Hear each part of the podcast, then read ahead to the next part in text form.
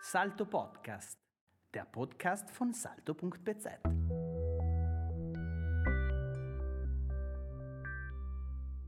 In der Zeit fängt langsam an, äh, gerade aus dem, aus, dem, aus dem Hochadel, äh, Großbürgertum und Hochadel, fängt an, den Begriff des äh, Urlaubs zu entwickeln. Also es ist noch kein echtes Urlaubsdenken, soll ich nicht, aber man hat sich die, die Vorstellung entwickelt sich neben der Grand Tour, also neben der Bildungsreise, entwickelt sich der Begriff, dass man seine angegriffene Gesundheit wiederherstellen darf. Natürlich nur im oberen, die oberen 10.000. Ne? Und da entsteht langsam, aber sicher das Kurwesen. Ne? Und das Kurwesen äh, steht auf zwei großen Beinen, einmal natürlich in der Tschechoslowakei, Karlsbad, Marienbad und so weiter. Da ist ja Goethen schon immer wieder vorbei, ne? um sich sein Leberl einrichten zu lassen. Und äh, da ist man natürlich äh, sechs Wochen, also bis zu drei Monaten ist man, hat man einen solchen Kururlaub sich äh, zukommen lassen, um die Gesundheit wieder herzustellen. Und äh, daneben kommt langsam äh, der Begriff der, äh, der Klimakur, der ist ganz neu, der entsteht im Iran 1836 und zwar auch eine hochadlige böhmische, was war sie dann? Fürstin war sie, Fürstin Schwarzenbergstein, genau, die äh, sich nach Iran zurückzieht, um äh, eine Lungen-TBC auszuheilen, die damals nicht heilbar war. Man hat Lungen-TBC eigentlich leidzieren können. Ne? Man hat in, in, in einem guten Klima einfach ein paar Lebensjahre geschenkt gekriegt. Aber heilbar war sie nicht. Ne?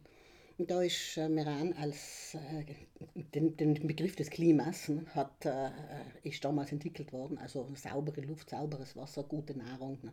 die Traubenkur und die Molkenkuren und was es dann alles war. Und gleichzeitig natürlich gepflegter Urlaub. Ne? Man hat sich dann sehr schnell nicht nur nicht nur gekurt, sondern man hat sich sehr schnell auch gepflegt miteinander unterhalten. Ne? Äh, der äh, Klimaort Gardasee darf man nicht ganz vergessen, da entsteht ja dieser Mythos Gardasee, der ist auch in vor allen Dingen österreichischen Gehirnen entstanden. Arco. Und äh, natürlich dann Meran, Gries und langsam Sieberitsch. Ne? Dort ist nachher auch noch der, äh, der Aspekt der Weinkultur dazugekommen und so langsam, langsam der Aufbau der Kultur. Bozen direkt war da lang außen vor, weil Bozen war die Handelsstadt. Ne? Und Bozen hat zwar schon sein, Bozen war ja sehr klein. Ne? Und Bozen hat schon äh, einen, einen, diesen schönen Stadtkern gehabt und diese mittelalterlichen Lauben und das war alles sehr fein. Ne? Und drumherum war eigentlich, waren die Etschmöser, war Sumpf. Einzig das Schwefelbad, das ist jetzt wieder ein normales, ein normales Kurbad gewesen, sagen wir mal so. Also da ist ähm, in Gries und, und, und äh, Moritzing und Bozen war nichts mit Klimakultur, das war Meran. Ne? Also hat man in Bozen äh, was, sich was anderes einfallen lassen und da war äh, eben die sehr, sehr frühe Entwicklung Bozen als äh, Grundlage und als, äh, als, als Standsitz, sagen wir mal so, des aufkommenden Alpinismus. Das spielt jetzt da schon eine große Rolle, weil die, die, die Gründungen der Sektionen äh, Bozen und Meran vom Alpenverein sind sehr früh. Und äh, das hängt jetzt damit zusammen, dass der Alpinismus in Tirol äh, über den Ortler früher gekommen ist, weil der Tourismus, also der, der, eigentliche Alpinismus, das wissen die Alpinforscher jetzt besser als ich, ne? aber der eigentliche Alpinismus ist als Gletscheralpinismus entstanden. Also gegangen ist es um den Mont Blanc, um die großen Vergletschерungen in der Schweiz. Ne? Und dann ist langsam vorübergegangen der Ortler, die großen Gletschergebiete vom Ortler. Die große, die Rieserferner Gruppe ist beworben worden als der Engadin Tirols.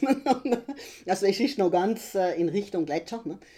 Und die, äh, die, äh, die Hinwendung zur Felskletterei, das sind erst die Engländer die 1860, äh, 70, also relativ spät, relativ spät den Reiz des Felskletterns als Sport entdecken, als regelrechten Sport. Da ist es nicht schon auch um die alpine Erforschung gegangen, aber da kommt bereits äh, der Sportgedanke ein. Also es war ein sehr, Klettern war sehr früh Sportklettern.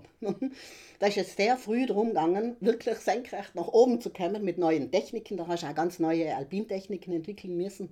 Dieser erste Alpin-Tourismus, äh, also jetzt Kletter, Tourismus, der hat natürlich die Dolomiten erfasst. Nur man muss jetzt, man muss immer, äh, immer bedenken, es ist also von, von Norden gekommen, diese Begeisterung. Oder sagen wir mal von Wien. Und äh, da war nachher sehr früh, wie gesagt, nicht gleich auch der Kaiser, die Rax. Das ist also alles Stück für Stück ist da der Tourismus losgegangen. Ne? Und dann der Blick hin auf den Südbalkon der Alpen, wie es allen geheißen hat. Ne? Und da war dann im ersten Moment eben das milde Mittelgebirge, Burggrafenamt und es alles war. Und langsam nachher die Sportbegeisterung. Da spielt eine ganz große Rolle der Theodor Christomanos. Ne? der Wiener war. Ganz neben. Also der Name ist griechischstämmig, war eine griechischstämmige Familie. Der hat im ersten Moment ja auch den äh, Gletschertourismus, äh, den Gletscheralpinismus und Gletschertourismus gefördert, also die Sulden. Ne? Hat aber dann sehr schnell auch erkannt, war ein Unternehmer von genialem Weitblick, kann man nicht anders sagen, hat sehr, sehr schnell erkannt, es braucht äh, für die Erschließung dieser äh, neuen, dieses neuen Klettersports, das ist ja ein, äh, ein Elitensport gewesen, braucht es äh, große Hotels, braucht äh, Zugänge, braucht Straßenerschließungen und nachher stellt er da oben auf die, auf die, äh, auf die große Dolomitenstraße in der Nähe von Karaser, sein Karaser Hotel hin. Das war damals eines der ersten Häuser der Welt. Ne? Und war natürlich schon gedacht für die Erschließung des Rosengarten und des Latemar. Und da haben sie, ja, es, waren ja alle, war ja alles Hochadel, was da geklettert ist. Ne? Ein belgischer König ist da geklettert. Ne? Und äh, die Damens äh, haben natürlich anständig untergebracht werden müssen. Und die haben zwar die äh, mit dem Fernrohr geschaut, was da passiert. Und das war alles A und O und war so ungefähr Kick live. Ne? Gleichzeitig aber hat man sich abends äh, gepflegt unterhalten müssen. Und dafür hat es Literatur gegeben. Und äh, die kommen alle mit dem Mittelalter im Gepäck. Klar, die haben also alle den, den großen Rosengarten und den kleinen Rosengarten, haben sie alle gelesen. Und es gibt auch Neufassungen, die berühmteste von 1850 von Ignaz Vinzenz Zingerle selber.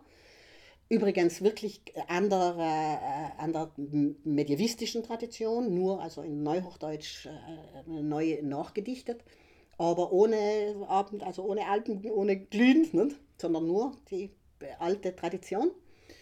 Und äh, dann gibt es eine Unzahl von Nachdichtungen. Ich erinnere nur an den Butz, ich erinnere an die Helene Raff. Also ich kann sie jetzt nicht alle herbeten, ne?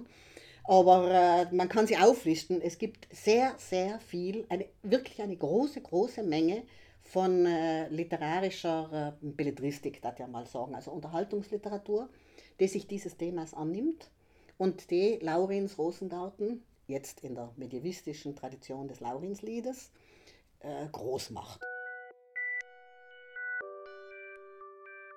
Salto Podcast, der Podcast von salto.bz.